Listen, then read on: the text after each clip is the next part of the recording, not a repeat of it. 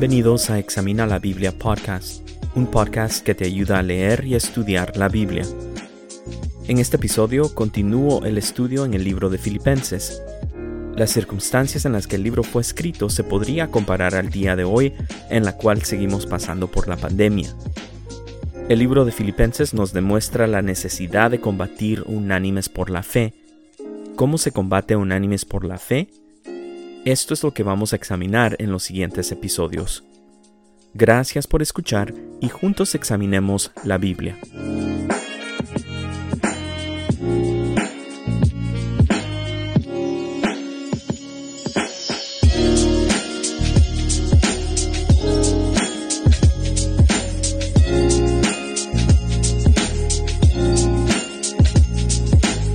Antes de comenzar con el texto, solo quiero recordarles que la carta de Pablo a los filipenses, conocida también solo como filipenses, se puede leer en solo 15 minutos. Así que te animo a que estés leyendo esta carta durante estos episodios. Ahora sí, examinemos el texto de este episodio. Se encuentra en Filipenses capítulo 1 del versículo 12 al 20. Voy a leer de la versión Nueva Biblia de las Américas y dice así Filipenses capítulo 1 versículos 12 al 20. Quiero que sepan, hermanos, que las circunstancias en que me he visto han redundado en un mayor progreso del Evangelio, de tal manera que mis prisiones por la causa de Cristo se han hecho notorias en toda la guardia pretoriana y a todos los demás. La mayoría de los hermanos, confiando en el Señor por causa de mis prisiones, tienen mucho más valor para hablar la palabra de Dios sin temor algunos a la verdad predican a Cristo aún por envidia y rivalidad, pero también otros lo hacen de buena voluntad. Estos lo hacen por amor, sabiendo que he sido designado para la defensa del Evangelio. Aquellos proclaman a Cristo por ambición personal, no con sinceridad, pensando causarme angustia en mis prisiones. Entonces, ¿qué? Que de todas maneras, ya sea fingidamente o en verdad, Cristo es proclamado, y en esto me regocijo, sí, y me regocijaré, porque sé que esto resultará en mi liberación mediante las oraciones de ustedes y la provisión del Espíritu de Jesucristo, conforme a mi anhelo y esperanza de que en nada seré avergonzado, sino que con toda confianza, aun ahora, como siempre, Cristo será exaltado en mi cuerpo, ya sea por vida o por muerte. Voy a resumir el texto en las siguientes tres declaraciones.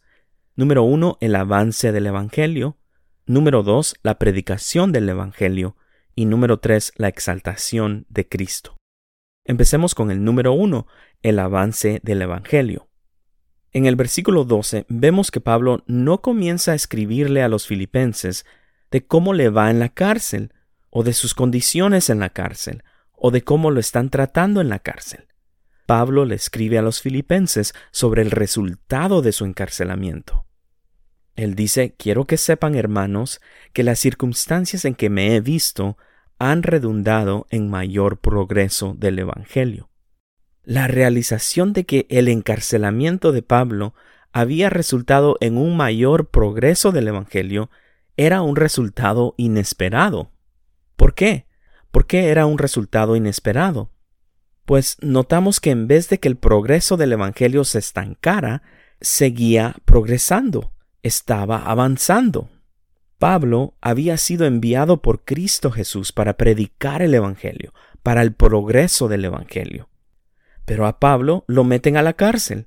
Entonces Pablo ya no podía hacer su trabajo como enviado de Cristo para predicar el Evangelio, para el progreso del Evangelio. Por lo tanto, lo esperado era que el avance del Evangelio sufriera un estancamiento, pero no sucedió así. Podemos ver entonces que Dios estaba usando el encarcelamiento de Pablo para el progreso del Evangelio. Notamos que Dios puede usar las circunstancias, cualquiera que sean, para cumplir su propósito. Si Dios quiere lograr algo, si la voluntad de Dios es que algo suceda, entonces aunque las circunstancias indiquen que no pueda suceder, aún así, Dios usa esas mismas circunstancias y hace que sí suceda. Y a esto se le llama ironía. La Biblia contiene muchos ejemplos de ironía.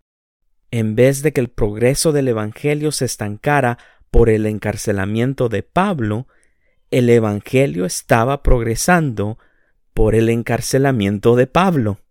Esa es la ironía. Miremos el versículo 13.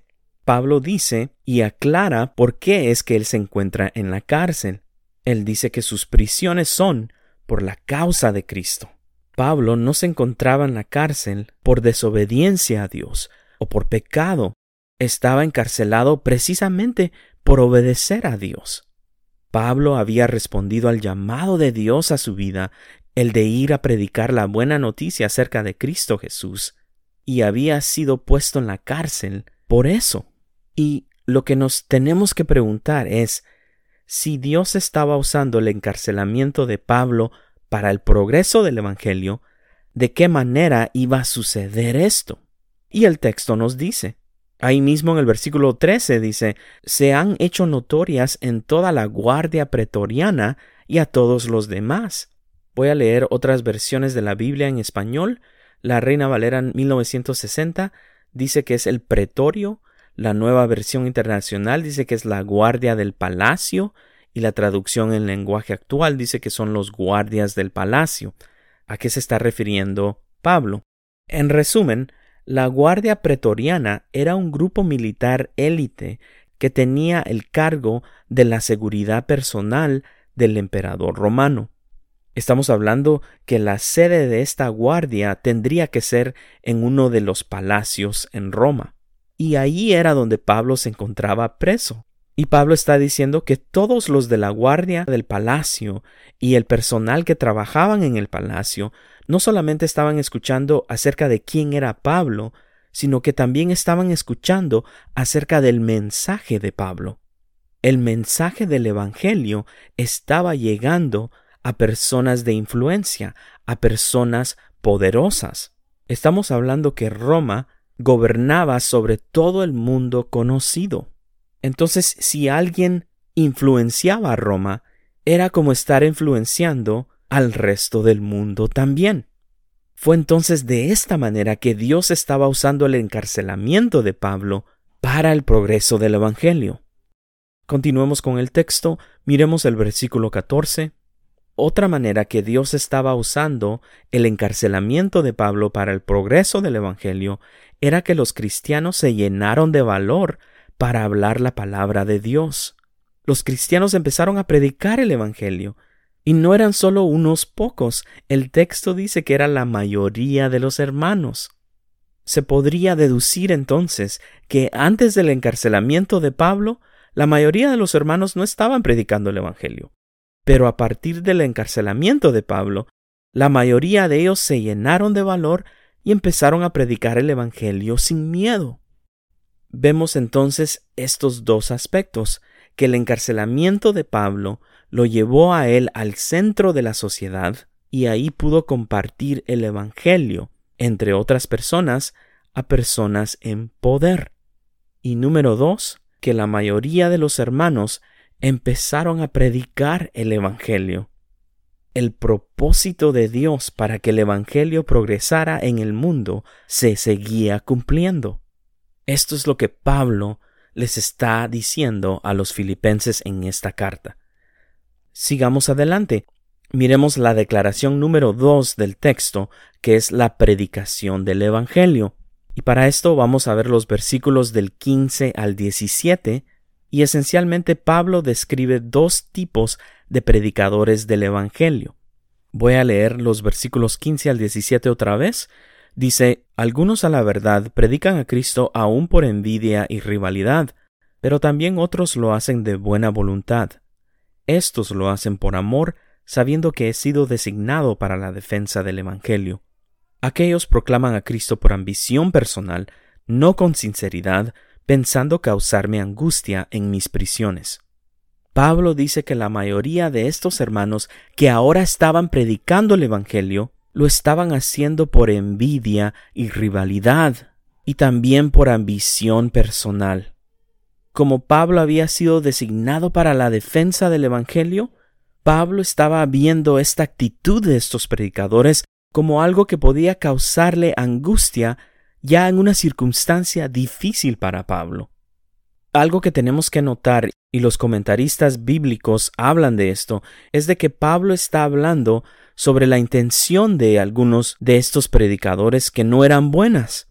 Pero Pablo no estaba diciendo que el mensaje de ellos era diferente, o que eran falsos maestros, o falsos profetas, o que estaban predicando otro evangelio.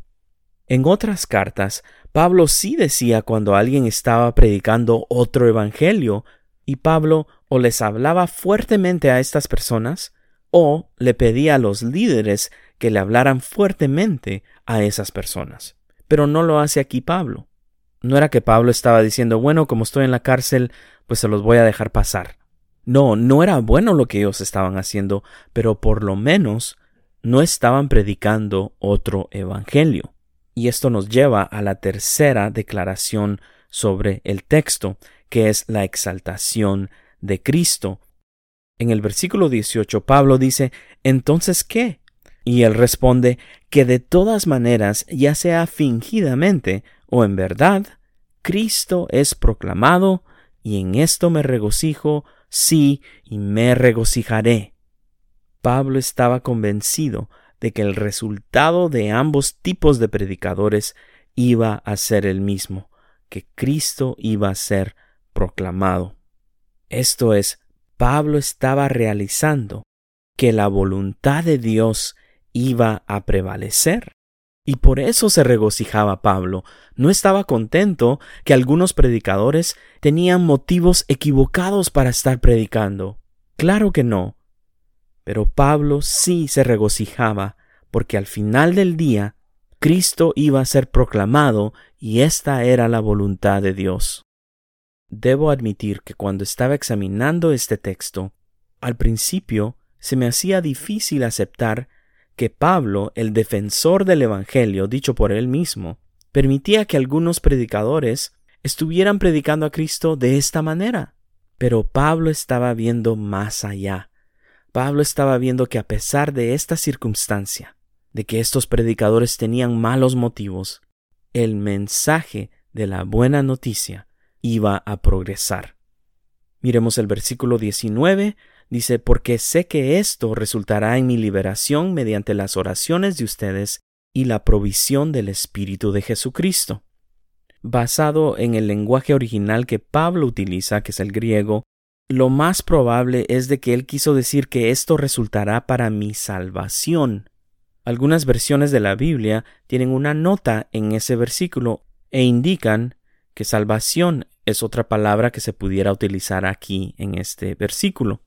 Entonces Pablo no necesariamente estaba refiriéndose a su libertad de la cárcel. El contexto en este primer capítulo apoya la línea del pensamiento que Pablo se estaba refiriendo a su salvación como cristiano. Y en este versículo es importante notar que Pablo eleva las oraciones de los filipenses a su favor al nivel de la provisión del Espíritu de Jesucristo. ¿No era que Pablo estaba diciendo que literalmente las oraciones de los filipenses era lo que iba a causar la libertad o la salvación de Pablo? Pero Pablo estaba indicando la necesidad, la importancia del apoyo de los filipenses en este momento por medio de sus oraciones. Y Pablo también dice que necesita de la ayuda de Dios, de la provisión del Espíritu de Jesucristo.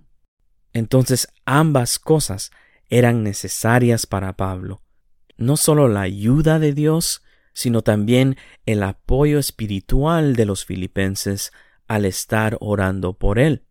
Y aquí notamos otra vez que la oración es importante para combatir unánimes por la fe, porque como cristianos necesitamos del apoyo de nuestra comunidad, esto es la iglesia local. Pablo que estaba consciente del obrar de Dios, del llamado de Dios a su vida, necesitaba de los filipenses que ellos estuvieran orando por él. Esto nos indica que el cristianismo no se vive en aislamiento, se vive en comunidad. De todo lo demás que se puede hablar sobre la oración, Lo que vemos en el texto es que la oración nos ayuda a alinearnos con la voluntad de Dios. Pablo entendía que Cristo iba a ser proclamado, a pesar de su encarcelamiento y a pesar de que unos predicaban por envidia y ambición personal. La oración entonces nos ayuda a ver más allá, nos ayuda a discernir cuál es la voluntad de Dios. Y esto se aplica a nuestras propias vidas, a nuestra familia, a nuestros hijos, que en medio de cualquier circunstancia, en medio de cualquier pandemia, de cualquier virus o variante, la oración nos ayuda a entender mejor la voluntad de Dios. Continuemos con el texto, miremos el versículo 20 y empiezo a concluir. Lo voy a leer otra vez, conforme a mi anhelo y esperanza de que en nada seré avergonzado, sino que con toda confianza, aún ahora, como siempre, Cristo será exaltado en mi cuerpo, ya sea por vida o por muerte. ¿Por qué es que Pablo estaba seguro que no iba a ser avergonzado? Esto era porque Pablo sabía que no se trataba de él, no se trataba de Pablo, y no se trataba de los que predicaban por envidia y ambición personal. Se trataba de que la voluntad de Dios se iba a hacer y que la voluntad humana era incapaz de impedirlo. Pablo estaba seguro que Cristo sería exaltado en la vida de él. Sabía que su encarcelamiento podía llevarlo hasta la muerte, pero no se trataba de Pablo, se trataba de la exaltación de Cristo. Dios quería darse a conocer, quería dar a conocer su amor por medio de su Hijo Jesucristo. Y Pablo estaba consciente de cómo Dios lo estaba logrando a pesar de las circunstancias. Y quizás tú no conoces o no estás seguro de la voluntad de Dios para tu vida. Pero déjame decirte que la voluntad de Dios es de que conozcas a su Hijo Jesús. La voluntad de Dios no es de que andes en la ola del positivismo, o que tengas dinero, o que todo te salga bien en esta vida. Estas cosas no son malas en sí, pero no son el fin. Al final del día, la voluntad de Dios es la que gana. Pablo sabía que Cristo iba a ser exaltado aunque él estuviera en la cárcel. Sabía que Cristo iba a ser exaltado aunque algunos predicaran por envidia o ambición personal. No importando las circunstancias, no importando cuál sea la voluntad humana, el plan de Dios se iba a cumplir. Y Pablo realiza esto en esta carta. Así que seamos como Pablo y dejemos que Cristo sea exaltado en nuestras vidas. Una vez más, gracias por escuchar y hasta el próximo episodio.